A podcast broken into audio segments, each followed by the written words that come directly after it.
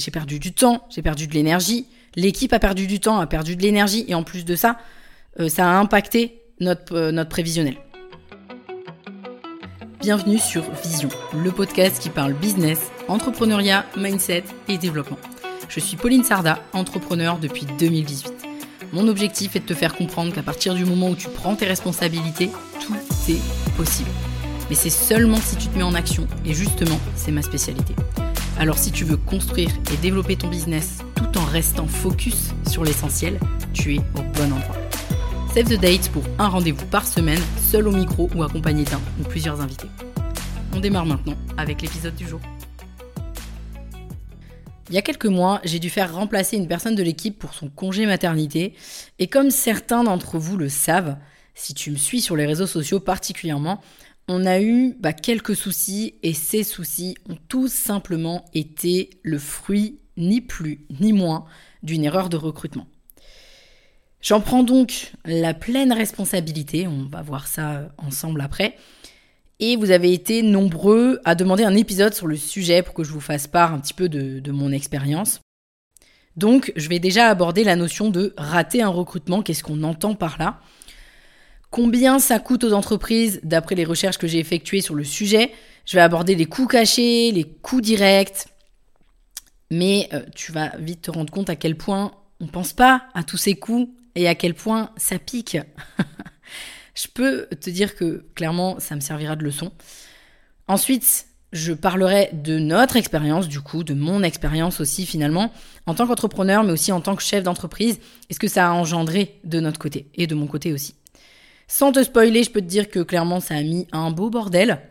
Et puis, je terminerai sur comment éviter ces erreurs et comment les éviter aussi, bah, particulièrement si c'est ton premier recrutement, même si bah, moi c'était pas mon premier recrutement, hein, mais je me suis trompée quand même. Chose que je veux absolument éclaircir avant que tu ailles plus loin dans l'écoute. Mon objectif, c'est pas du tout de te dégoûter d'embaucher ou de déléguer, mais simplement de te faire comprendre euh, et finalement te faire prendre conscience que c'est pas des décisions à prendre à la légère. Alors déjà, bah, qu'est-ce qu'on appelle un recrutement raté? Selon moi, il y a au moins trois éléments qui vont, on va dire, à cocher en mode oui, c'est un recrutement raté. C'est déjà bah, la personne, elle termine pas sa mission, euh, elle fait faux bon, en gros, donc le contrat n'est pas honoré comme il le devrait ou jusqu'au bout.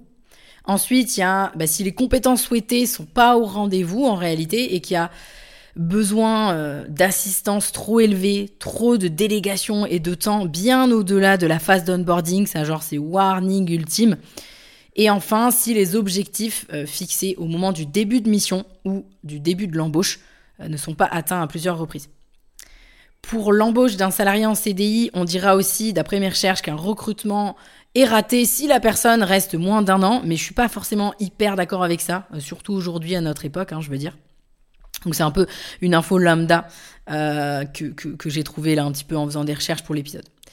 Je précise que euh, faire une erreur de recrutement, c'est d'abord et avant tout la responsabilité de l'entreprise et certainement pas de la personne recrutée, en tout cas pas totalement. Bien sûr, la personne recrutée, elle a sa part de responsabilité, mais c'est quand même toi, hein, au départ, chef d'entreprise, décisionnaire, qui, a, qui a fait ce choix-là. Et c'est aussi à toi de t'assurer de certaines choses avant d'aller plus loin. Petit aparté d'ailleurs importante pour moi à préciser, pendant l'épisode, là, je vais parler de recrutement au sens large. Donc ça sera autant des salariés que des freelances. Mais attention, un freelance, c'est un indépendant. C'est pas à toi que je vais l'apprendre, hein, puisque euh, si tu écoutes euh, ce podcast, en tout cas, tu es potentiellement indépendant.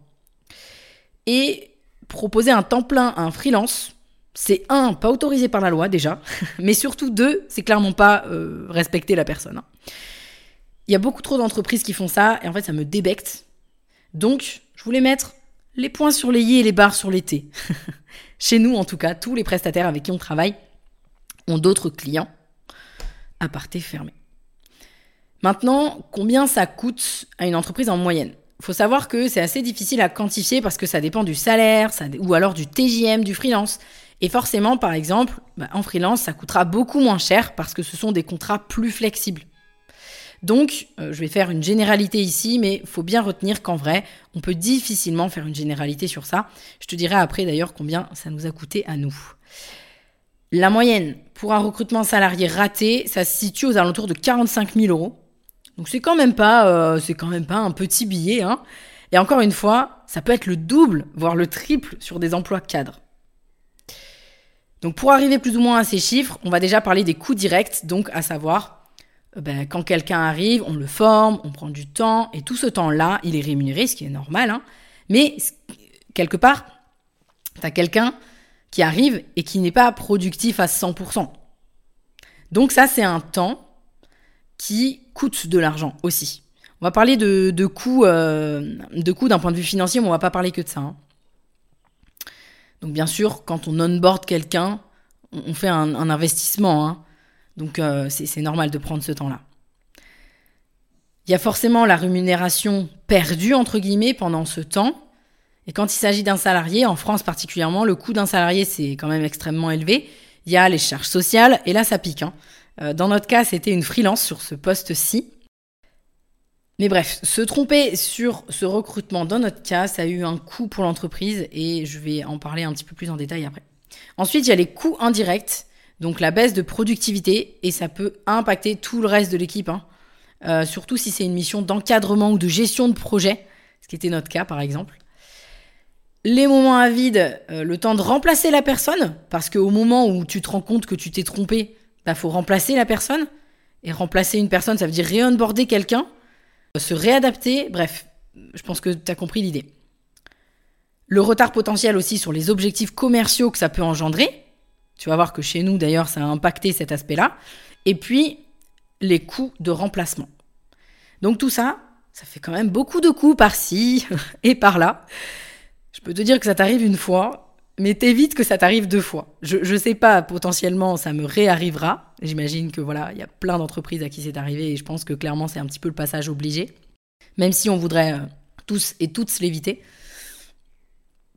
En tout cas, chez nous, ce que ça a engendré derrière un simple mauvais recrutement, c'est des retards sur les rétro-plannings. D'ailleurs, je dis sur les rétro-plannings quand il y en avait, parce qu'en fait, il manquait des rétro-plannings sur certains projets en cours parce que la personne qu'on a recrutée avait pas tous les tenants et les aboutissants de notre secteur d'activité notamment, mais pas que. Du coup, ça a entraîné aussi du bordel dans les tâches de l'équipe parce que euh, si de base, en haut, entre guillemets, les tâches ne sont pas bien définies, pas bien distribuées, je te laisse imaginer ce que ça génère. Du stress, beaucoup de bordel, beaucoup de sollicitations inhabituelles, des choses à gérer par exemple pour moi, mais des choses à gérer en plus pour chacun des autres membres de l'équipe. Et puis des choses aussi où j'ai dû remettre ma main dedans, alors que normalement ça faisait très longtemps que j'avais pas mis la main dedans, donc je savais toujours le faire, mais en tout cas c'était pas du temps que j'avais prévu d'allouer à ces tâches-ci. Ensuite, bah, beaucoup moins de temps tampon. En fait, tous les temps tampons, je fais je fais une, une parenthèse là-dessus, c'est hyper important, à mon sens, quand euh, tu bosses sur un trop planning, sur un projet, de prévoir des temps tampons. Et là, ben, en fait, tous les temps tampons, ils ont été, euh, on peut dire qu'ils ont été bien bouffés, quoi. Et ça a aussi impacté notre stratégie de lancement de notre accompagnement pour les entrepreneurs semi-avancés le 3-6 à ce moment-là. Parce que comme on manquait de temps, parce que les temps tampons étaient réquisitionnés, que l'équipe était déjà, qui commençait finalement à prendre une surcharge. Ben, du coup, la stratégie, elle a été posée, mais elle a été à demi posée, hein, si, je peux dire ça comme ça. Et là, c'est effet domino euh, assuré, mais pas celui qu'on a envie de créer en général. Donc, on a ressenti aussi cette erreur de recrutement sur les résultats du lancement et donc sur nos objectifs commerciaux. Donc là, euh, je te laisse imaginer au niveau du coût les pertes en fait finalement qu'on a eues, c'est pas des pertes au sens j'ai perdu de l'argent, c'est euh, j'ai perdu du temps, j'ai perdu de l'énergie, l'équipe a perdu du temps, a perdu de l'énergie et en plus de ça, euh, ça a impacté notre, euh, notre prévisionnel. Donc les répercussions sont énormes. Sans rentrer dans les détails, j'ai dû me retrouver à onboarder quelqu'un d'autre en plein milieu de la mission initiale parce qu'en fait la personne s'est barrée.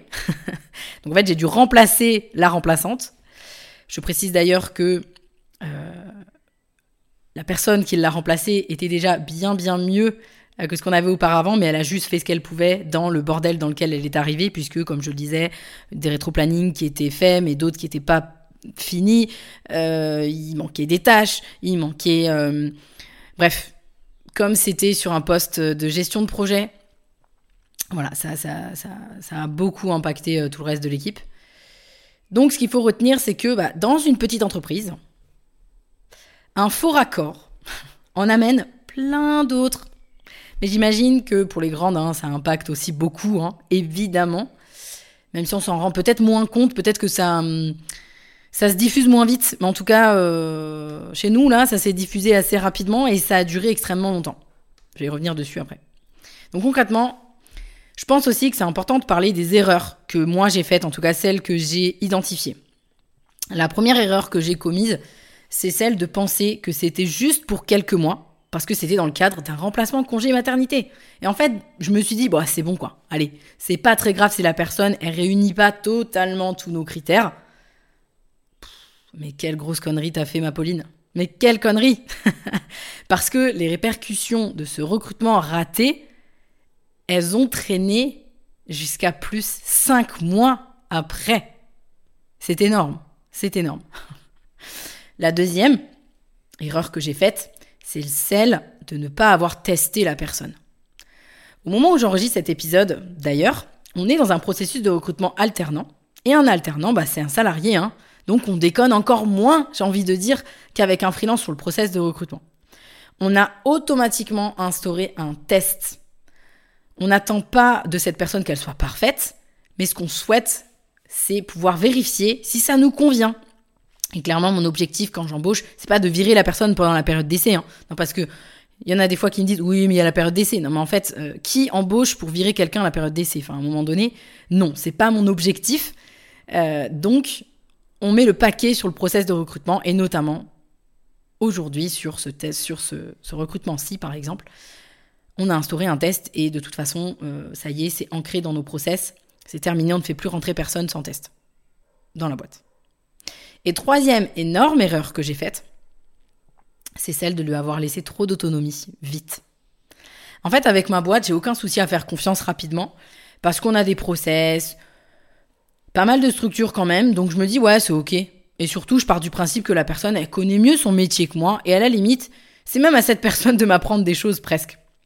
Bien sûr, il y a des limites, hein. on a toujours une phase d'onboarding qui permet à la personne de prendre ses marques. Il y a un temps euh, dédié à cet onboarding, etc.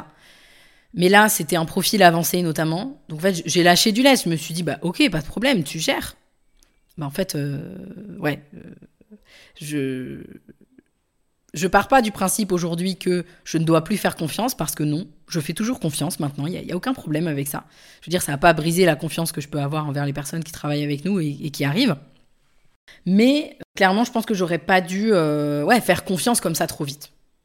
En tout et pour tous, recrutement raté, m'a coûté, en tout cas au bas mot, hein, 25 000 euros, à peu près. Entre les résultats commerciaux qui n'ont pas été atteints comme on le voulait derrière, et encore, la 25 000 euros, je pense qu'on peut, on peut rajouter un petit 10K euh, derrière, même s'il n'y a pas que ça. Mais ça y a énormément contribué malheureusement, dû au temps perdu, à la mauvaise gestion de projet, aussi au double recrutement, parce qu'en fait, on a recruté une remplaçante et on a dû re-recruter un remplaçant du remplaçant. Donc bref, tout ça, bah, ça coûte cher. Alors clairement, si ça avait été un poste salarié, ça aurait coûté le double, le triple, le quadruple, peut-être. Mais en tout cas, ça nous a coûté extrêmement cher à tous les points de vue. Là, je parle beaucoup de la partie financière, mais pas que ça. Hein. Et de ton côté, selon moi, voilà les choses que je te recommanderais de faire pour éviter de planter ton recrutement. Alors, c'est facile à dire parce que en vrai, je pense que même les professionnels du recrutement, et si tu m'écoutes, tu es professionnel du recrutement, en vrai, on peut jamais être sûr à 1000%, et je pense que même avec de l'expérience, on peut encore se tromper. Parce que l'humain, par définition, il y a trop de paramètres, trop d'indicateurs différents d'un humain à un autre quelque part. Donc déjà, ben, mettre en place un process de recrutement béton et surtout t'y tenir. Parce qu'on a vite fait de se dire Oh, cette personne, elle est sympa, c'est bon, euh, je passe au-dessus. je te déconseille de faire ça. Ensuite, ne pas le faire à la légère. Même si c'est pour peu de temps, En fait, que tu veuilles collaborer et déléguer à quelqu'un sur une courte ou une longue période, ne néglige aucune étape. Ça, c'est vraiment un truc que moi, je retiendrai en tout cas dans les erreurs que j'ai faites. Et bien sûr, bien clarifier tes besoins. Clarifier ses besoins en recrutement, c'est juste un peu la base, quoi, avant, de, passer au recrutement. Je vais y revenir là justement en approfondissant sur les erreurs de recrutement à éviter tout court. Que tu recrutes un freelance ou un salarié, hein, à mon avis, hein, euh, que ce soit ton premier ou non, ça va être la même chose. Grosse erreur, c'est ne pas clarifier ses besoins et ne pas établir de fiche de poste. La fiche de poste, euh, c'est pas uniquement là pour publier une fiche de poste sur les réseaux sociaux au moment où tu as envie. Non. la base, l'objectif d'une fiche de poste, c'est avant tout interne. L'objectif, c'est de savoir, toi, en tant qu'entrepreneur, en tant que dirigeant, c'est quoi les missions que tu vas déléguer En fait, c'est hyper important, sinon ça part dans tous les sens. Ensuite, ne pas prendre en considération le tempérament pour matcher avec toi, pour matcher avec le reste de l'équipe, si tu as une équipe. Voilà, ça c'est euh, hyper important aussi. Ensuite, ne pas vérifier les compétences. Parce qu'on entend beaucoup parler hein, des soft skills, voilà, euh, le tempérament, euh, les qualités humaines, c'est important. Et clairement, oui, c'est genre hyper important. Mais on recrute pas que des gens avec qui on a envie de partager des valeurs. On recrute des gens avec qui on, veut partager les mêmes valeurs, mais qui ont aussi des compétences qui peuvent servir cette vision-là. Et ensuite, ignorer la culture d'entreprise dans ton process de recrutement. C'est juste hyper important que la personne que tu engages ou avec qui tu vas bosser, tu vas collaborer, ait les mêmes valeurs que ton entreprise. J'en ai parlé juste un petit peu avant finalement que toi, que ton équipe, et que ces comportements correspondent à ta culture d'entreprise, ce que tu veux toi, ce que tu veux développer toi, ce qui est important pour toi. Donc ça sous-entend aussi bah, clarifier les choses que tu ne veux pas.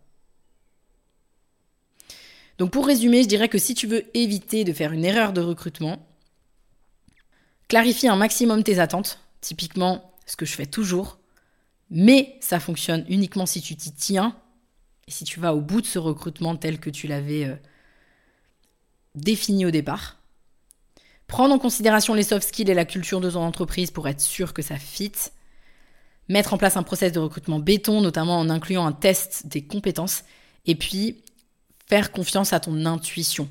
J'ai essayé aussi de faire le mix parce que on ne peut pas faire confiance que au côté pragmatique. Il faut aussi écouter son intuition. À, mon sens, c'est hyper important quand on est entrepreneur, que ce soit pour recruter, mais pour aussi d'autres décisions.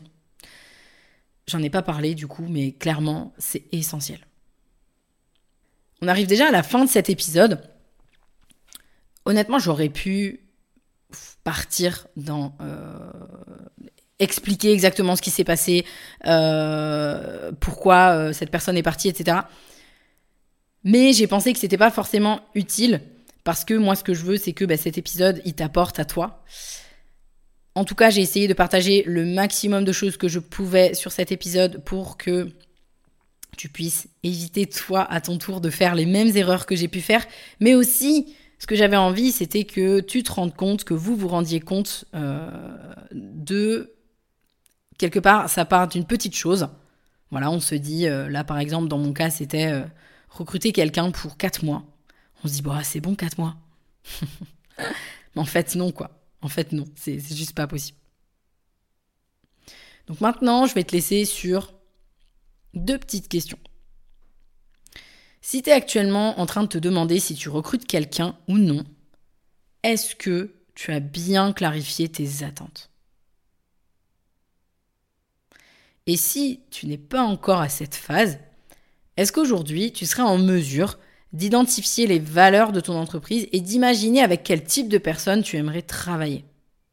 Parce que ça, que tu veuilles déléguer un jour ou non, ça te servira toujours, ne serait-ce que pour collaborer, faire des partenariats avec d'autres personnes. La culture d'entreprise, certes, c'est pour l'interne, mais c'est aussi pour rayonner en externe. Hein.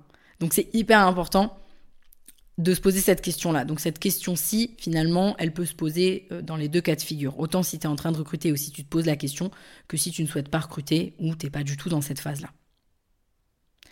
Je te remercie de m'avoir écouté jusqu'ici. Et puis je te dis à la semaine prochaine pour bah, l'épisode suivant. Bye bye. Merci à toi d'avoir suivi cet épisode. Si tu l'as apprécié, je t'invite à me laisser un avis 5 étoiles sur la plateforme d'écoute sur laquelle tu te trouves, ou mieux encore, à le partager à quelqu'un de ton entourage qui aurait selon toi besoin de l'écouter.